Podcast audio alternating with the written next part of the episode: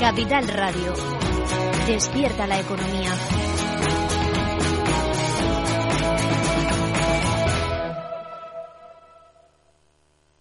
A ver, Luis, los mejores conductores de electricidad son el cobre, el oro y... Mi padre, no hay mejor conductor eléctrico, profe, que le tenía que ver ayer en la Plaza de Colón montando en un cochazo eléctrico que parecía un avión. Date una vuelta por la octava Feria del Vehículo Eléctrico de Madrid en la Plaza de Colón del 8 al 10 de septiembre y prueba los vehículos eléctricos que quieras. Ven a lo eléctrico, serás mejor conductor. Entrada libre. ¿Nuevo invirtiendo en bolsa o ya eres todo un experto? Lo mejor en cualquier caso es hacerlo con XTB, tu broker. Compra acciones y ETFs de cualquier mercado y sin comisiones hasta 100.000 euros al mes. Accede además a la mejor formación en español. Entra en xtb.com, la inversión pensada para todos.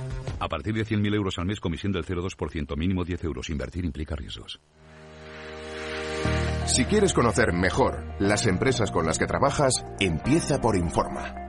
Compruébalo con tres informes gratis, el nuestro para que nos conozcas más y los dos que tú elijas para tu negocio. Solicítalos ya en Informa.es. Informa, líder en información empresarial. Comienza la nueva temporada de El Balance, el informativo político y económico referente de la radio española. El Balance, con Quevedo. Eh, eh, un momento, Aida. Espera, espera. Con ese Quevedo no. Será conmigo, con Federico Quevedo. Uy, Fede, es verdad, ¿en qué estaría yo pensando? Yo es que todavía sigo de verano. La nueva temporada de El Balance, ahora sí, con Federico Quevedo. Eso sí. Y también contigo, Aida Esquires, y con Lorena Ruiz, y con nuestras secciones, y con las tertulias. Ya lo sabes. Como dice la canción, quédate. El Balance, aquí, en Capital Radio. En Capital Radio te mantenemos económicamente informado desde que amanece. Son las 7 de la mañana, hora central europea, las 6 de la mañana en Canarias. Aquí comienza Capital, la bolsa y la vida. Haciendo algún break en el camino. Enseguida, hora trading la hora más golfa de los mercados. Para continuar informándote después de comer. Son las 4 de la tarde, las 3 en Canarias. Esto es Mercado Abierto, en Capital Radio. Y que cierres el día conociendo todos los detalles. Señoras y señores, buenas noches, bienvenidos. Escuchan la sintonía de Capital Radio. Les invito a que nos acompañen aquí en el balance. Capital Radio. Información económica de calidad.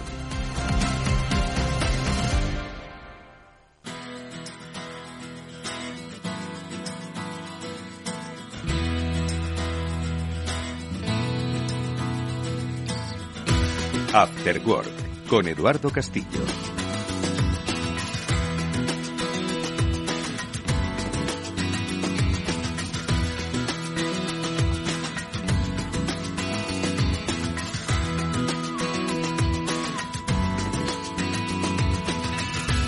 ¿Qué tal? Muy buenas tardes y bienvenidos un día más, una temporada más a este Cyber After Work. Ya sabéis, es el programa de ciberseguridad de Capital Radio que desde hace ya varios años viene acompañándoos cada semana para tratar de descifrar cómo pues eh, el gran riesgo de nuestro tiempo, que es la inseguridad de las redes, pues va abarcando cada vez más importancia en cuanto a las agendas, en cuanto a las estrategias, tanto públicas como de empresas privadas y sobre todo de los particulares que pasan cada vez más tiempo delante de sus dispositivos y que pues día a día aprenden lecciones que quizás no han pedido pero que son muy oportunas y estoy seguro de que les van a alfabetizar en el concepto de la ciberseguridad, un tema en el que todos estamos, ojo, ¿eh?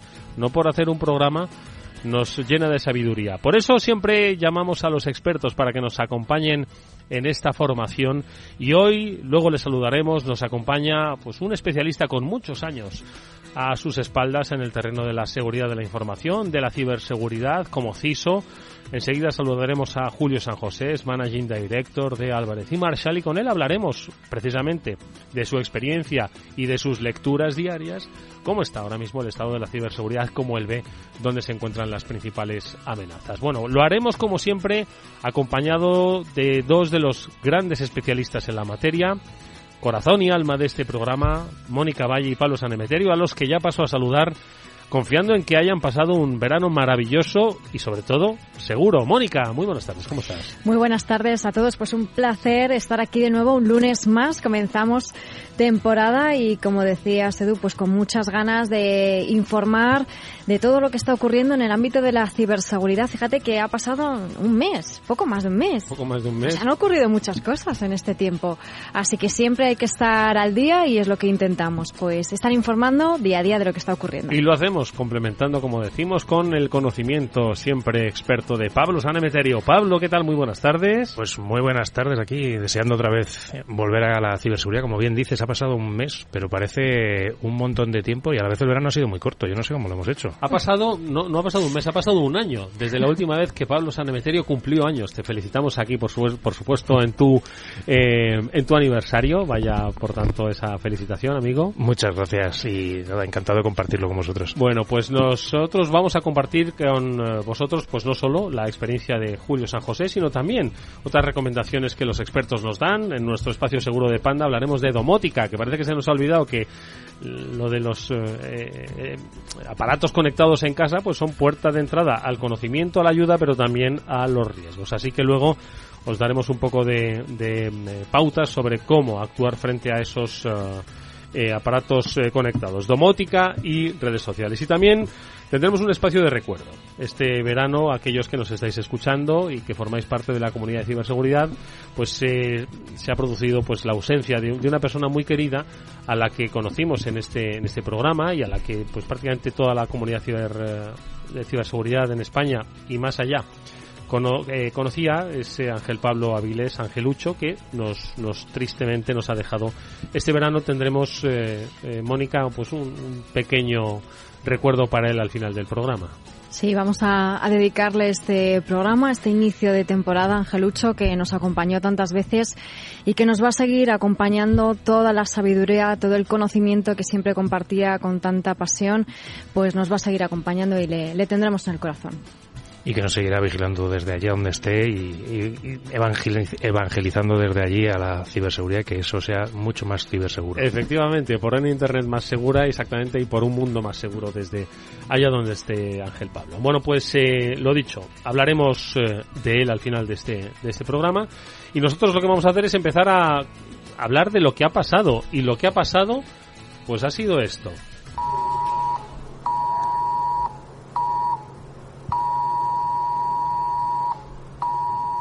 Bueno, pues este es hoy el análisis en nuestras noticias. Eh, os llegó, debo confesar que a mí no me llegó. Bromeaba antes con Víctor Nieva, gestiona técnicamente el programa, que en el ataque nuclear a mí no me van a avisar. Esta es nuestra noticia de hoy. Venga.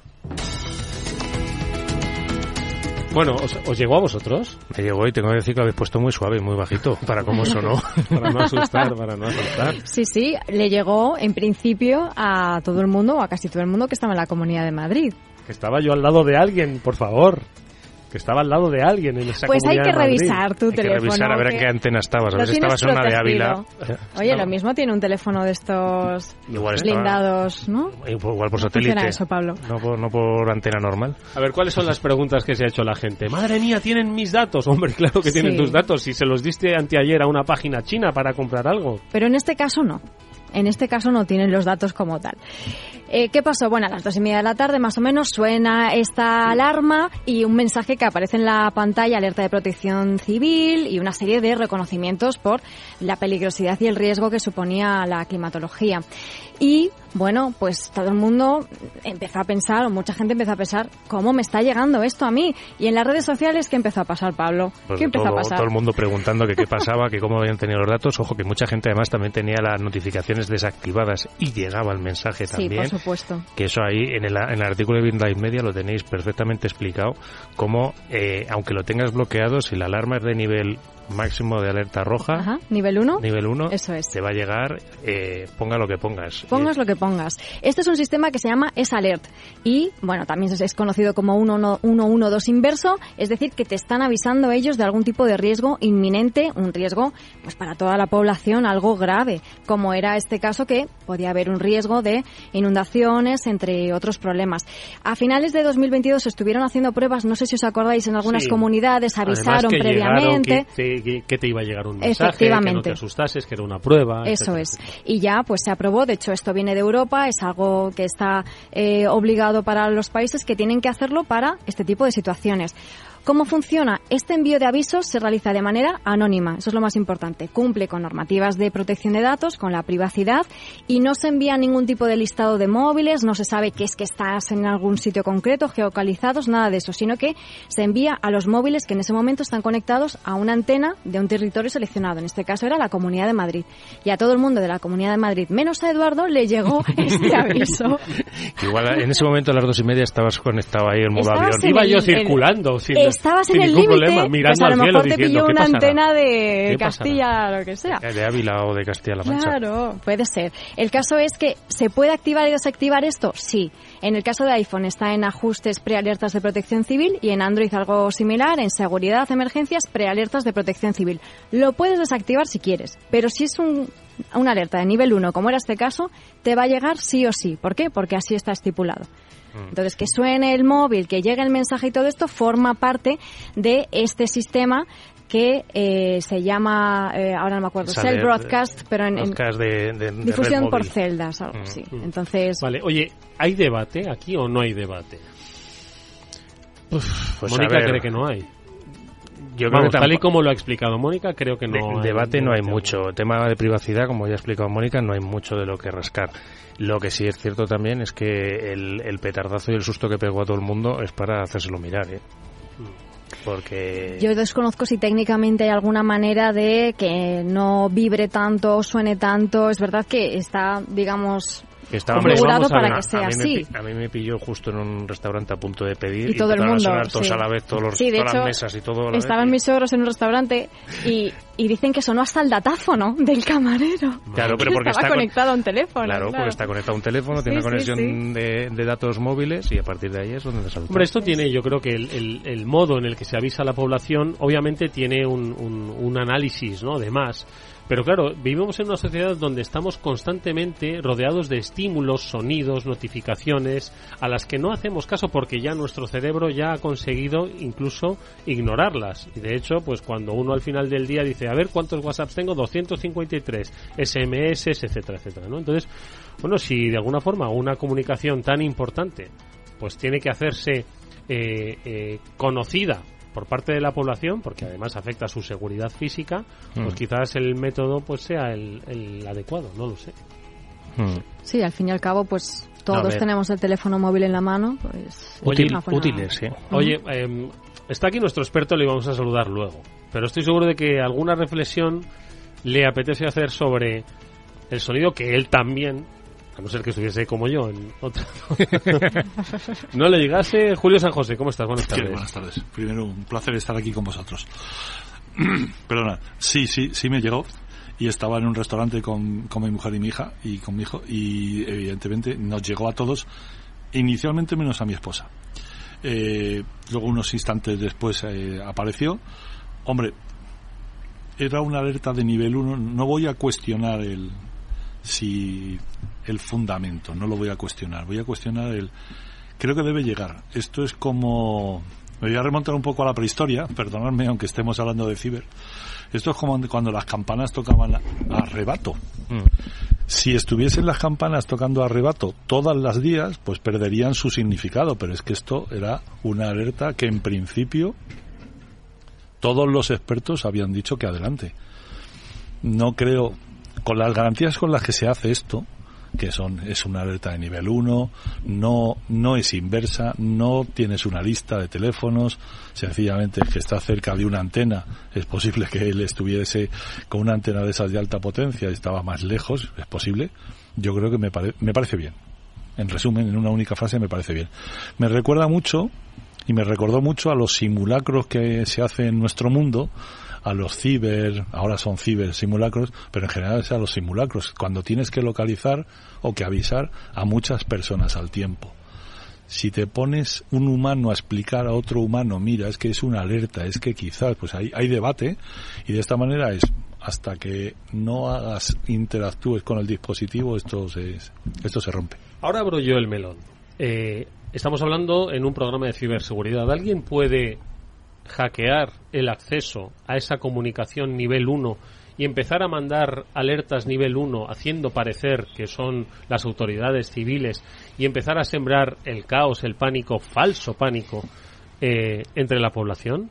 ¿Alguien puede de repente colarse en esa red y hacer que a todos, menos a mí, nos envíe una falsa alerta? Ahí es donde quizás esté el problema, ¿no? A ver, como, eh, como siempre cuando hablamos de tecnología, la posibilidad estar está.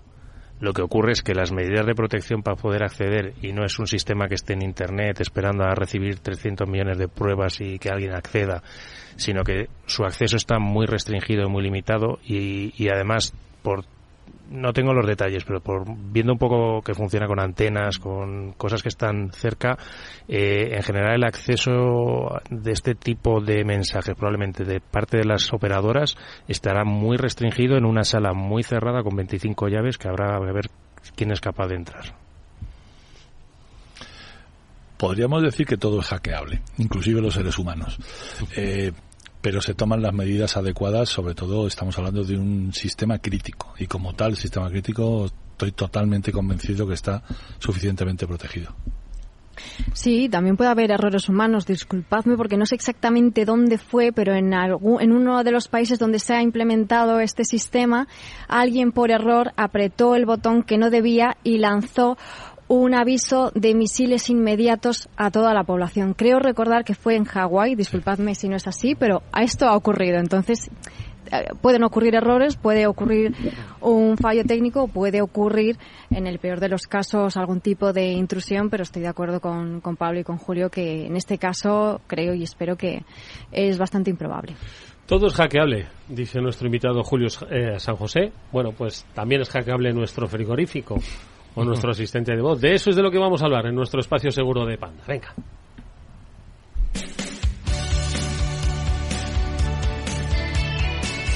Espacio Seguro. Todo lo que debes saber para que tu día a día en Internet sea más seguro. De la mano de Panda Security.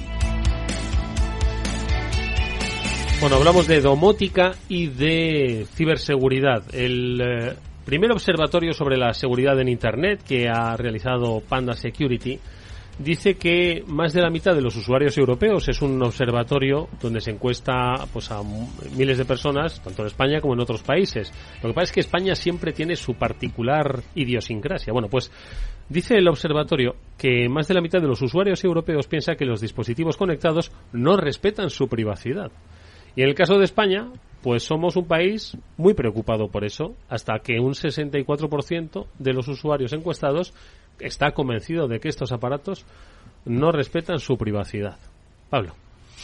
A ver, es que a ver, lo de que no respetan la privacidad es eh, complicado. Probablemente sí, y lo digo porque sí, porque se ha habido casos de juicios en Estados Unidos en los que se ha intentado utilizar a Amazon Echo, que es uno de estos aparatitos que están eh, en, las casas con altavoces para que les des órdenes y te ponga música y haga lo que quiera. Y se ha utilizado en un juicio este aparatito y la grabación que tenía de ese, de ese juicio para poner, presentarlo como prueba. Con lo cual, si tienes esa grabación, es que me estás escuchando. El tema es cómo procesas esos datos y eh, ¿qué beneficio sacar de procesar esos datos? Porque si tú realmente me estás escuchando y lo tiras a la basura, no me estás espiando. O sea, está esperando porque al final un aparatito de esto está esperando un comando que es comando Pepe y a partir de ahí, o sea, Pepe, haz no sé qué. Y a partir de ahí es cuando empieza a hacer. Comando Alexa. Alexa, Siri. ¿Tú lo, has llamado Pepe? Me puedo llamar Pepe, sí. no, es que no tengo en casa, pero. Alexa, Siri, el que quieras, ¿vale? Entonces, tiene que estar escuchando para escuchar ese Siri o ese Alexa y luego a partir de ahí empezar a entenderte como comandos que estás mandando. Eh, y, esa es la parte en la que entiendo que cualquier persona empieza a pensar que, oye, me espían y si, ¿qué hacen, qué hacen realmente con esta información luego? Si han sido capaces de tenerla para un juicio, ¿qué tienes para lo que no es un juicio? Claro, aunque solamente sea para el propio entrenamiento, ¿no? Como se ha dicho tantas veces y tantas veces también se ha demostrado que esa información la, bueno, la guardan, la almacenan para su propio beneficio, para la mejora de sus sistemas, porque la información es pues uno de los activos más valiosos para este tipo de compañías que se dedican a esto precisamente, ¿no? Pero me ha resultado también bastante curioso que en esta misma encuesta de Panda Security casi el mismo porcentaje de los que eh, Edu decía que se preocupan por la privacidad que se preocupan por estos dispositivos también los tiene en casa. Un 65% de los usuarios tiene este tipo de dispositivos. Precisamente estos asistentes por voz son los primeros. Electrodomésticos conectados, aspiradoras, neveras, sistemas de alarma, de videovigilancia. Bueno, eh, no sé si es bueno o malo o qué lectura sacar de aquí, que nos preocupamos por ello, pero no dejamos de tenerlos. Lo que sí es cierto, y creo que es la lectura ¿no? sobre el concepto de domótica y ciberseguridad, es que cada vez es más la conexión que un usuario tiene precisamente con su entorno físico de vivienda.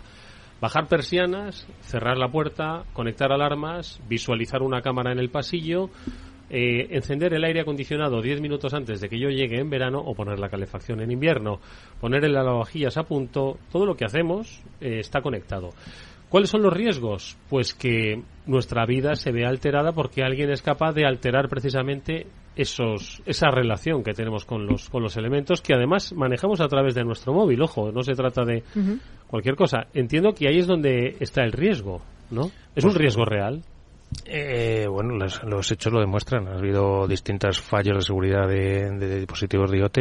Eh, yo recuerdo una charla en Rute precisamente de Raúl Siles de cómo se suben y se bajan las persianas sin autorización, etcétera, etcétera. Entonces el riesgo estar eh, es eh, ¿Qué ocurre muchas veces? Aquí hablamos también de la necesidad de que haya una certificación o algún tipo de sello de garantía de que igual que no te va a pegar un chispazo la lavadora, eh, sabemos que la lavadora va a ser segura y el primer vecino que pase por allí no va a estar subiéndote y bajando las persianas. Sí, está de hecho en, en marcha en Europa la ley bueno de ciberresiliencia que precisamente su objetivo es proteger a los usuarios mediante la legislación de este tipo de dispositivos que tengan que cumplir unos mínimos de protección, de ciberseguridad. Hay que tener en cuenta que hasta ahora, y todavía lo sabrán, algunos de estos dispositivos no cuentan con medidas de seguridad tan básicas como poder cambiar un usuario y contraseña, que el acceso sigue siendo admin 1234, admin admin, y pues imaginaos si esto es una cámara IP, que cualquiera puede acceder, que esto también ha ocurrido, ¿no? Todos estos eh, dispositivos que buscas en Sodan y están todos ahí abiertos y puedes entrar. Están ahí abiertos, puedes entrar con contraseña por defecto y para adentro. También muchas veces se usan versiones del año 80 para poner un sistema operativo el año 80 que dices, por favor, si estamos en el 2020, poner uno de 2020. Hombre, aquí la gran responsabilidad no solo está en la evangelización, en la educación y concienciación, en el sentido común del usuario, sino también en el propio trabajo, ¿no? Que todos los fabricantes, el de lavavajillas, que lo ha conectado brillantemente a la red, entiendo que también, aparte de hacer que los platos salgan muy blancos y muy limpios, tienen que mm, fabricar un eh, aparato seguro. Por lo tanto, creo que requiere por parte de la industria, ¿no? Que conecta pues todos estos eh, artefactos pues una, una eh, obligada eh, parametrización de seguridad en los productos que hacen. Y pruebas, que hagan pruebas, igual que hacen pruebas de seguridad del cacharro. Mm. Sí, desde luego. Tienen que estar obligados, lo, lo estarán. Y también yo creo que los usuarios, aunque no sean responsables de esa seguridad, pero creo que sí sería interesante, al igual que nos preocupamos por la ciberseguridad o que queremos proteger nuestras cuentas, que cuando vayamos a adquirir, a adquirir uno de estos dispositivos, que verifiquemos que ese fabricante o que ese dispositivo tiene alguna medida de ciberseguridad y eso nos dará una pista de que efectivamente ese fabricante se ha preocupado por ello. Bueno, pues esto es eh, algunos eh, de los aspectos que el primer observatorio sobre ciberseguridad en Internet que ha realizado Panda Security nos deja en el apartado de domótica y ciberseguridad. Eh, seguiremos hablando de él en este espacio, en este espacio seguro. Venga, continuamos.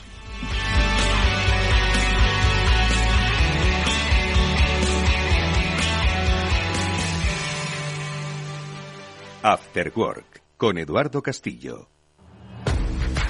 Un consejo, si inviertes en bolsa, esto te interesa. XTB, tu broker con más de 15 años en España, tiene la mejor tarifa del mercado para comprar y vender acciones y ETFs. No pagues comisiones hasta 100.000 euros al mes. Si inviertes en bolsa o quieres empezar, más sencillo e imposible. Entras en xtb.es, abres una cuenta online y en menos de 5 minutos compra y vende acciones sin comisiones. Además, con atención al cliente las 24 horas al día. ¿A qué estás esperando? Miles de clientes ya confían en xtb.es, un broker, muchas posibilidades. A partir de 100.000 euros al mes, la comisión es del 0,2%, mínimo 10 euros. Invertir implica riesgos.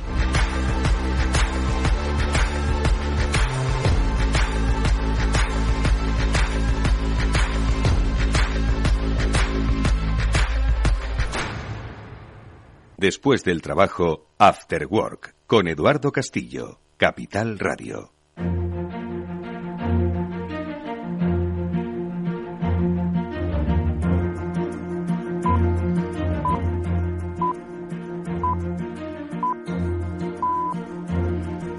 Le saludábamos antes. eh, nuestro invitado hoy es eh, Julio San José, es Managing Director de Álvarez y Marshall. Tiene a sus espaldas una dilatadísima carrera en el ámbito de la ciberseguridad, del mundo financiero, del mundo de la consultoría, en el mundo de la formación. Ha visto desde hace muchos, muchos años evolucionar el concepto de seguridad de la información.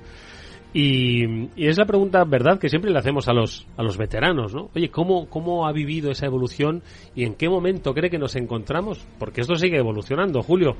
¿En qué momento nos encontramos? Si echas la mirada atrás. Si echo la mirada atrás, es, nos encontramos en un punto de inflexión. Nos encontramos en el punto en que la ciberseguridad pasa del más absoluto ciber seguridad de la información, cualquiera, cualquier nombre que queramos ponerlo, pasa del más del back office al final del, del proceso al principio del proceso y a estar en boca de todos. Estamos en el punto de inflexión porque la ciber mmm, va a ir a mejor, pero va a ir a peor, simultáneamente. Eh, en muy breve va a estar en boca no solo de todos, sino en las manos de todos. Hablabais hace un momento de los dispositivos que tenemos en casa. Mm, evidentemente, eh, se han hecho enormes esfuerzos en que los dispositivos que tenemos en casa limpien la ropa fantásticamente, pero nadie ha tenido tanto tiempo, porque son muy nuevos, en, eh, en hacerlos seguros. Eh, somos, en el mejor de los casos, la industria de la ciber tiene 40, 50 años. Eh, como la industria de los ordenadores, 60, 70. Entonces, estamos hablando de que nos hemos hecho mayores. Si fuésemos un humano, pues estábamos entrando en la pubertad. Etapa complicada, ¿eh? Etapa complicada. Seguridad tiene granos. Por eso, por eso he hecho, he hecho el símil con la pubertad. Entonces tenemos las hormonas disparadas. eh, cambios de humor. Cambios de humor. Y luego en el, hemos pasado de nuestros reductos, nuestros búnkers, nuestros castillos, nuestras defensas, solitos ahí, los defensores solitos, los atacantes en grupo, como casi siempre en manada, a un mundo global. Eh, y los defensores no defienden globalmente. Entonces, el ataque es focal sobre ti o sobre Pablo o sobre Mónica o sobre la radio, pero los atacantes comparten información, viven, trabajan en esto. Yo siempre digo que son tan buenos como nosotros, pero en su sitio. Entonces, digamos que mmm, un teenager en inglés.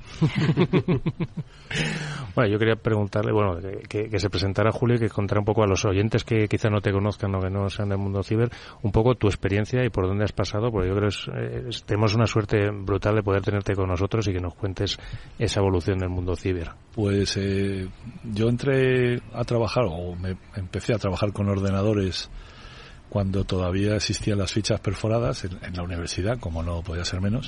Ya había teletipos, no nos engañemos, pero alguna cosa así. Y he tenido la gran suerte de... He sido un privilegiado, y lo digo muy alto. Empezamos allá por los años 80, cuando nadie quería hablar de seguridad, cuando la seguridad era, en cierta manera como ahora, eran terminales a los que terminales con teclado a los que le echábamos la llave cuando nos íbamos. Ahora tenemos eh, thin clients a los que no le echamos la llave, pero los desconectamos porque son virtuales. Ha ocurrido, pues yo creo que una salida, lo que comentaba hace un instante, un, un movimiento hacia poner, hacernos mayores, hacia la ciberseguridad y hacia formar parte de todos los estamentos de la sociedad. Esto no es un tema de tecnología, es tecnología y como tal, como tal tecnología es intrínsecamente insegura porque la hacemos humanos.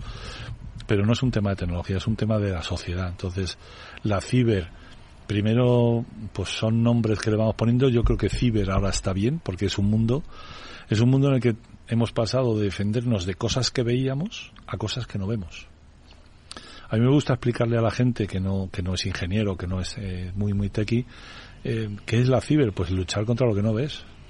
Es que ni, así, ni siquiera eres capaz, que me corrija alguien más experto que yo todavía, ni siquiera eres capaz de aseverar de dónde te viene un ataque, porque para eso se diseñó la red donde estamos trabajando, para que el enemigo no supiese y subsistiera pasara lo que pasara. Es que algunas veces se nos olvidan las raíces de con lo que estamos trabajando.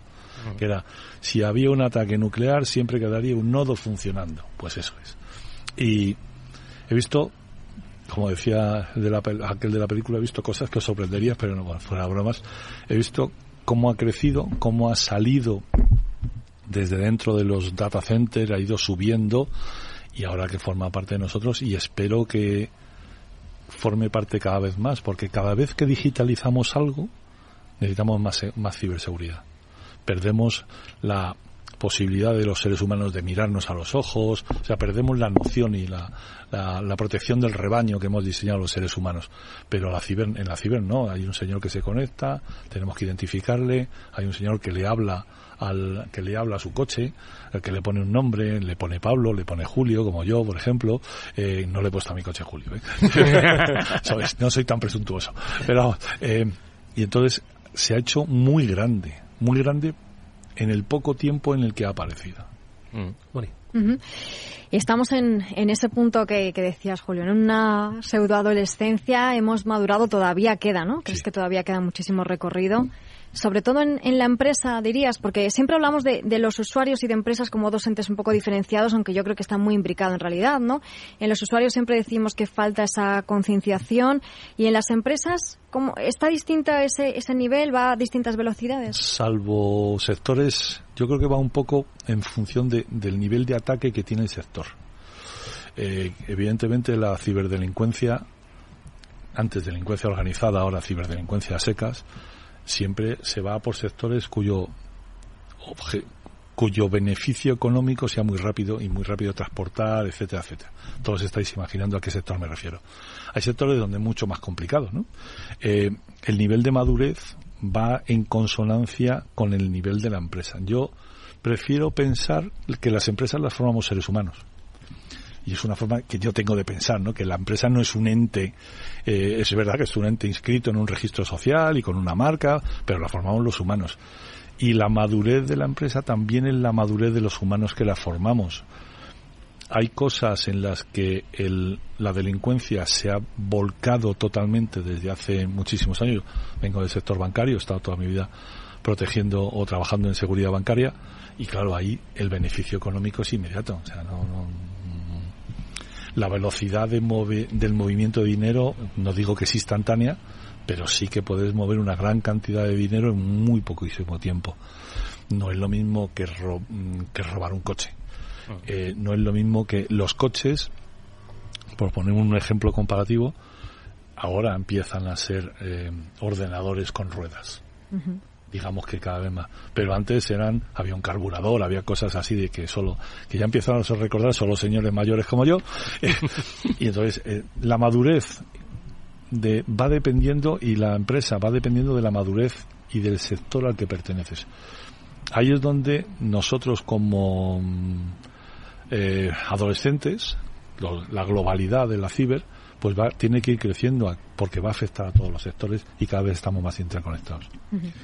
De todas formas, fíjate, hablabas del, rápido crecimiento que ha tenido la ciberseguridad, sin lugar a dudas, ¿no? Al final todo es información, todos son datos y todo está conectado. Y esa, ese cóctel, ¿no? Es el que hace que deba tener la importancia que se merece, ¿no? Debemos implicar no solo a instituciones públicas, instituciones privadas y a la ciudadanía. Sin embargo, me da la sensación, y pongo ahora el ejemplo con la DANA y con la alerta, ¿no? De protección civil, que muchos se han sentido decepcionados por la no equivalencia, es decir, una alerta de tales que, características que luego al final pues no ha venido el apocalipsis. Y entonces habrá gente que no crea en, en, en, estas alertas de protección civil.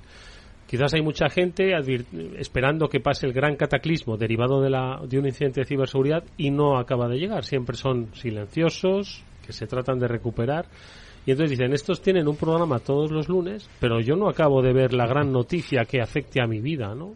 Eh, como sociedad. Entonces, no sé si eso es un, riesgo, ¿no? No lo sé. Eh, vuelvo a decir que es en ciberseguridad luchamos contra lo invisible y a lo mejor contra lo que no se sabe. Eh, aquí se aplica muchísimo el, tema del iceberg.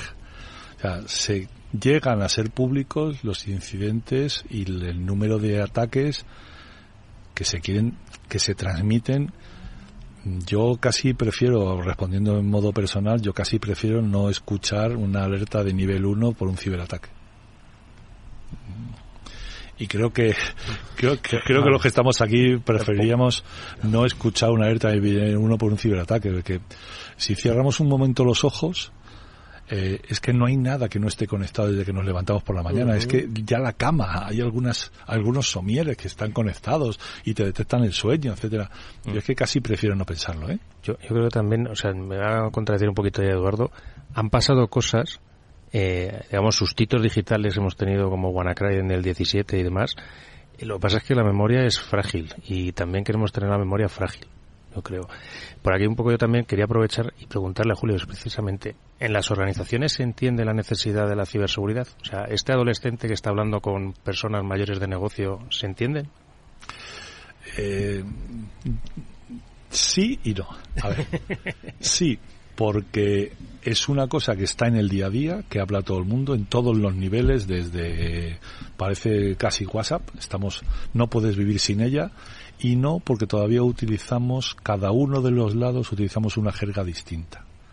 Y no nadie ha encontrado todavía yo creo que no una piedra roseta que nos convierta del griego antiguo al egipcio y del egipcio al latín no eh, ambos extremos tienen que unirse cada vez más. Uno abandonar temas de tecnología otro abandonar temas de negocio y juntar y ver que en el mundo digital sin ciberseguridad no puedes hacer negocios. Quizás podríamos hablar de la canción de Amaral, que a mí siempre me gusta me gusta mentar, ¿no? Es? Lo de sin mí. No, no, no voy a cantar porque ya hemos tenido la no voy a cantar, pero lo de sin ti no, no, soy nada, ¿no? Entonces es, es una componente intrínseca de la digitalización, o sea, es que cualquier cosa que tú vayas a hacer en un entorno digital, lo primero que hace es identificarse, autenticarse o validarse. Mm. Es que es lo primero que hace. Entonces, creo que los negocios, por otro lado, todavía, todavía muchos de ellos creen, siguen pensando que el tema de ciber es una cosa de los señores de tecnología.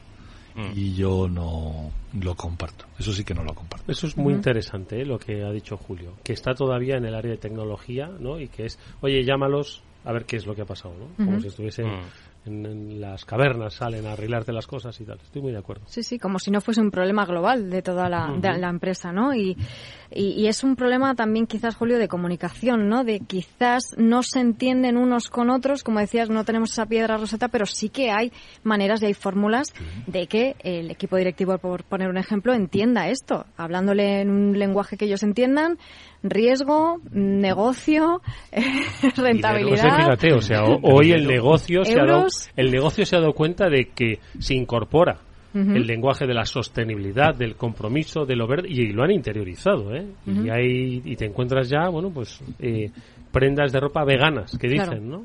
Sí, como lo han interiorizado, ¿no? Y, prendas de ropa, los wearables, prendas de, de ropa permanentemente conectables que te van a que podemos podríamos hablar mucho más largo y tendido sobre algún impacto en la privacidad que tienen, etcétera, pero también el negocio interiorizado que toda innovación tiene que ver con una innovación también y con un mayor nivel de protección, ¿no?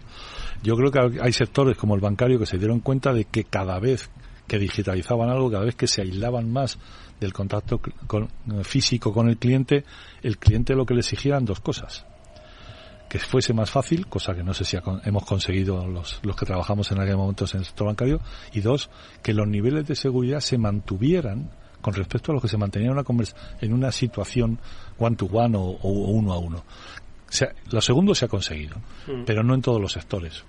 En todos los sectores cada vez hay que avanzar más en que el sector vea la sostenibilidad, por supuesto, pero la sostenibilidad como la seguridad desde diseño, porque si construyes algo que genera un montón de, dióxido de carbono y luego tienes que meter contramedidas, pues lo que ocurre en el mundo de la ciber, que Pablo conoce muy bien, una vez que has construido algo muy grande, corregirlo o cambiarlo o hacer que se comporte de manera segura es carísimo. Y yo creo que ese es uno de los componentes que todavía queda por ahí en la cabeza de alguien que la ciber es cara. Y no, no es cara. Es mucho más cara no tenerla. Gran mensaje ese. Sin duda alguna. Ese, ese mensaje muchas veces yo creo que no, no cala en la, en la gente que toma las decisiones y es muy, muy importante. Y eh, como hablaba antes eh, Eduardo, hablaba de que esto es una colaboración público-privada, muchas veces la parte de ciberseguridad. Eh, ¿Crees que funciona bien esta colaboración público-privada o hay ámbitos de mejora en, esa, en, la parte de ciberseguridad? Porque, por ejemplo, para que te hagas una idea, el otro día tenía una, una compañera que me decía, dice, no, si es que lo de la ciberseguridad me lo tendría que dar por defecto el Estado. Y además tendría que dar ya todo hecho. Digo, pues hombre, creo que estamos muy diferentes. Digo, tú cuando pones un bar no te ponen un policía para que no te pase nada. Eh, creo que que necesita mejorar. Era aquella nota, ¿no? Que uno se quedaba. Yo soy de la época de, los números.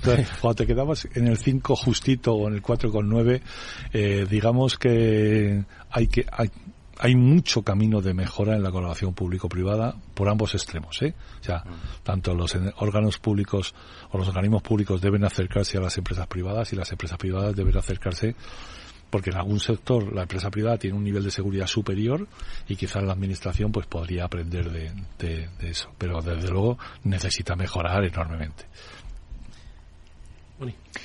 Y si estamos hablando de, en este caso nos centramos más en las empresas, em, ¿cómo han evolucionado las amenazas? Porque en este tiempo han estado evolucionando y cómo protegernos de ellas también, ¿no? Pues han evolucionado que nos que nos enfrentamos desde las empresas a empresas criminales.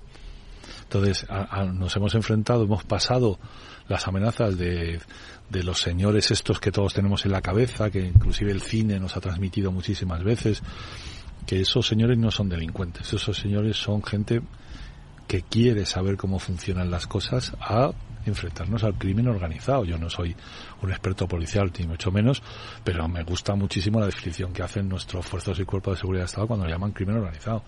Las amenazas nos hemos... Y el gran cambio ha sido que nos enfrentamos a amenazas globales. Hace nada, nada para amenazar a Capital Radio, voy a poner el ejemplo, yo tenía que saber dónde está Capital Radio. Tenía que venir, hacer un reconocimiento previo, mirar, ver si hay portero, no había portero. Esto hace, hace nada, porque éramos analógicos. Eh, podías hacer algo en el mundo analógico, no digo que no hubiese hacking o hackeo o delincuencia, pero era mucho más complicado. Es que ahora desde cualquier parte del planeta, a cualquier hora del día y cualquier persona que lea o que se descargue un vídeo, y no digo la marca comercial, te, descargas un vídeo y te hace un, un learning. Eh, digamos que nos enfrentamos a amenazas globales por compañías globales que se dedican a esto y que inclusive tienen pues sus propias eh, recursos dicen los expertos en ese ámbito que tienen más recursos que la empresa tradicional.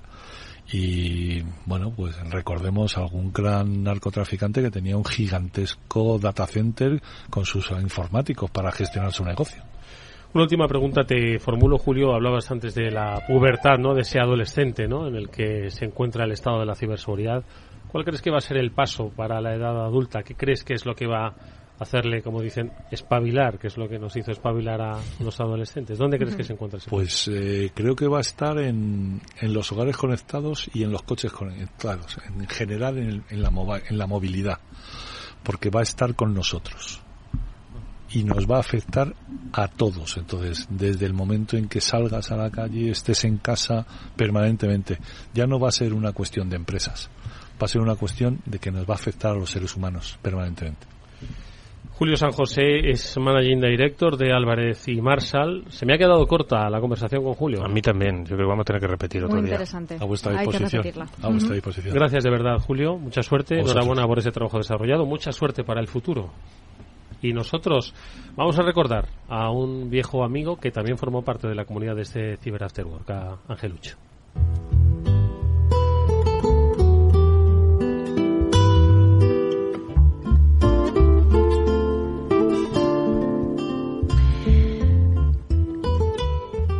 Angelucho, una de las figuras de referencia más respetadas, más queridas de la comunidad de la ciberseguridad, aunque su influencia llegaba muchísimo más allá.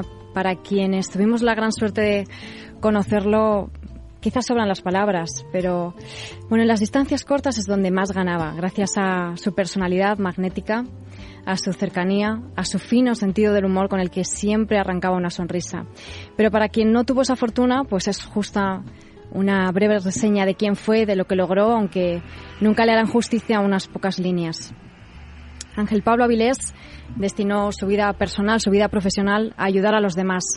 Miembro de la Guardia Civil durante 30 años en la lucha contra el crimen y posteriormente al cibercrimen en el entonces Grupo de Delitos Telemáticos donde estuvo 11 años. En esa etapa y tras ella, luego estuvo unos años en el sector privado en la empresa Smart Human Capital, realizó una enorme labor como divulgador de ciberseguridad y su objetivo era dar a conocer esos riesgos de la red para evitar que como usuarios pudiésemos ser víctimas de una de esas amenazas que él veía día a día.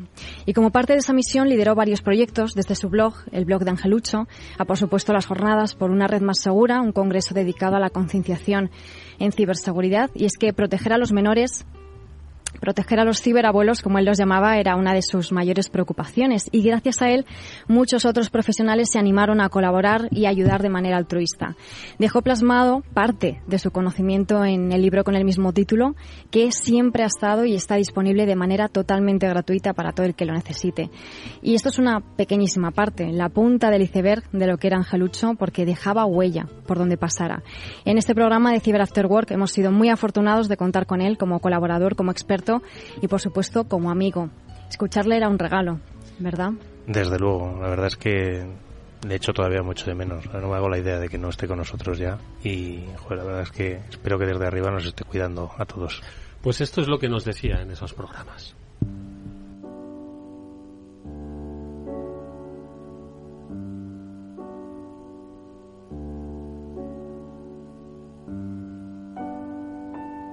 Bueno, deciros que Angelucho seguirá siendo el mismo. Me he planteado muchas veces que vaya descansando, que vaya desapareciendo, pero Angelucho sigue siendo el mismo. De hecho, eh, Angelucho es lo que es gracias a gente como Román, que está aquí, a quien se lo agradezco y le admiro y, le quiero, pero también es eh, culpa eh, del mundo en el que vengo, del mundo de la Guardia Civil, yo seguiré siendo Guardia Civil. Eso, no nací siendo Guardia Civil, pero moriré Guardia Civil, ¿no? Con ese espíritu benemérito. Y he de decir que la primera edición de mi primer libro, de Por una rama segura, eh, salió gracias a que mis compañeros en Guardia Civil dijeron, Ángel, esto hay que sacarlo, esto hay que sacarlo. Os recuerdo que era un regalo para mis padres y gracias a Guardia Civil, a empresas como Ayuken, no quiero dejarme a nadie, y a la que pertenezco ahora, Smart Human Capital, eh, sacaron esa primera edición para que mi niño fuese gratuito. Después vino Papá Román con, con Akamai y sacó un grandullón de más de 2.000 libros, pero el inicio fue ahí tengo que, que reconocerlo y agradecerlo. Y desde entonces me comentaban eh, la posibilidad de irme a trabajar con ellos. Y al final, pues tras seis años de intentarlo, pues me han vuelto a hackear el cerebro. Eh, no era mi momento, no era el momento. Yo eh, he disfrutado mucho en mi etapa como Guardia Civil y en particular en mi etapa en el hoy Departamento de Delitos Telemáticos. para mí ha sido un gran honor trabajar y aprender con ellos. Y para mí es, pues, es que no, tengo palabras para definirlo, pero creo que hay un antes y un después y Román creo que estará conmigo desde, desde el grupo de delitos telemáticos, para mí siempre lo será. No quiero, no es peloteo, pero se ha hecho mucho con gente como Román para que esta comunidad sea comunidad de verdad, ¿no? Y estoy orgulloso de haber participado de ello.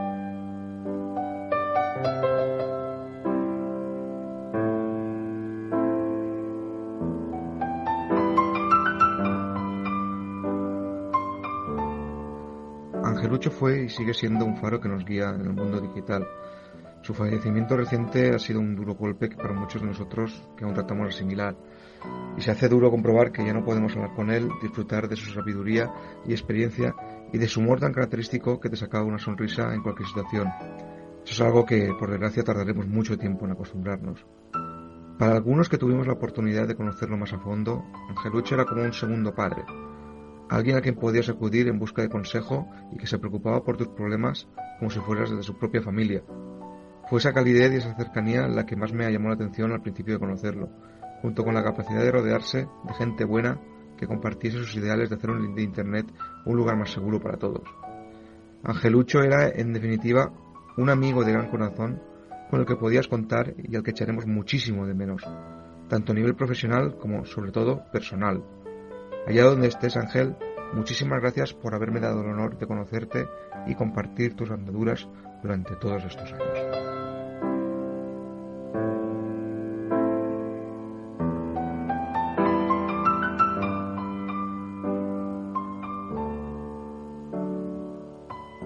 Hola a todos, soy Juan Antonio Calles, CEO de y cofundador de Por una rama segura junto a Ángel y otros buenos amigos.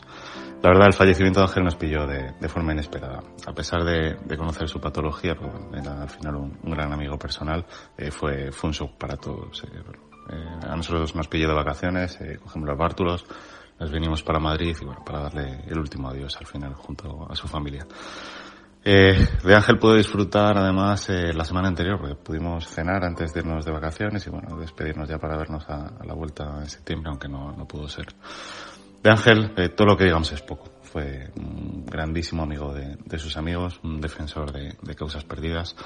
Se pasaba hasta sus vacaciones recorriendo España, eh, concienciando y educando sobre ciberseguridad y los problemas de la red niños, a mayores, a gente con discapacidad. La verdad es que la labor que hacía era encomiable y por supuesto, pues sus amigos ya nos estamos juntando y hablando de para ver cómo podemos continuar con, este legado y, seguir con por un arma segura. bueno, muchas gracias por este ratillo que le dediquéis a Ángel. Un abrazo muy fuerte.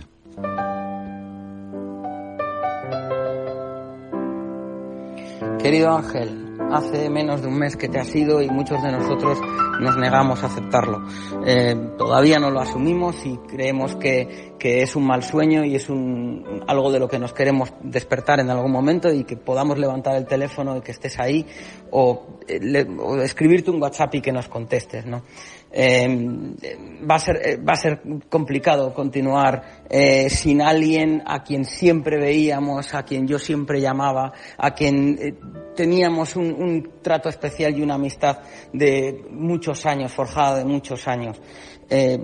Ahora mismo solo podemos pedir que estés bien donde estás ahora y que nos cuides desde allí a todos los que te queríamos.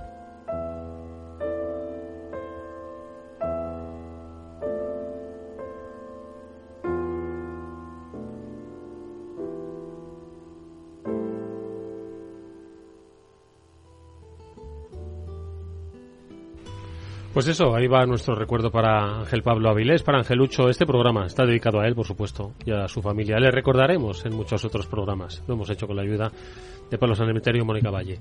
Pablo, Mónica, muchas gracias. A ti siempre, Eduardo. A ti, Eduardo. Nos vemos la próxima semana.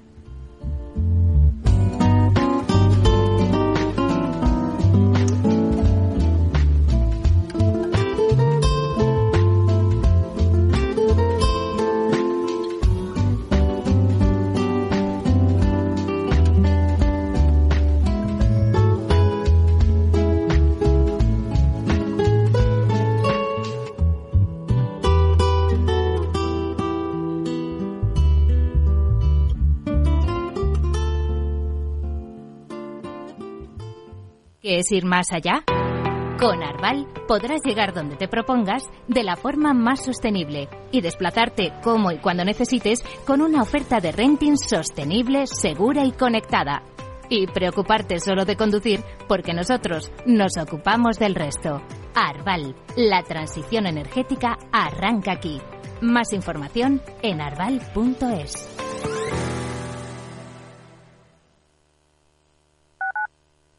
Capital Radio 103.2. ¿Sabes cuál es el mejor dial para escuchar Capital Radio? Tu móvil. Ya tienes disponibles las versiones de iOS y Android de Capital Radio. Y si quieres escucharlas en tu coche, lo tienes muy fácil. Empareja el Bluetooth de tu coche con tu móvil o tableta, entra en la app de Capital Radio y ya lo tienes. Escucha Capital Radio en digital. Y si te preguntan qué escuchas, no lo dudes. Capital Radio.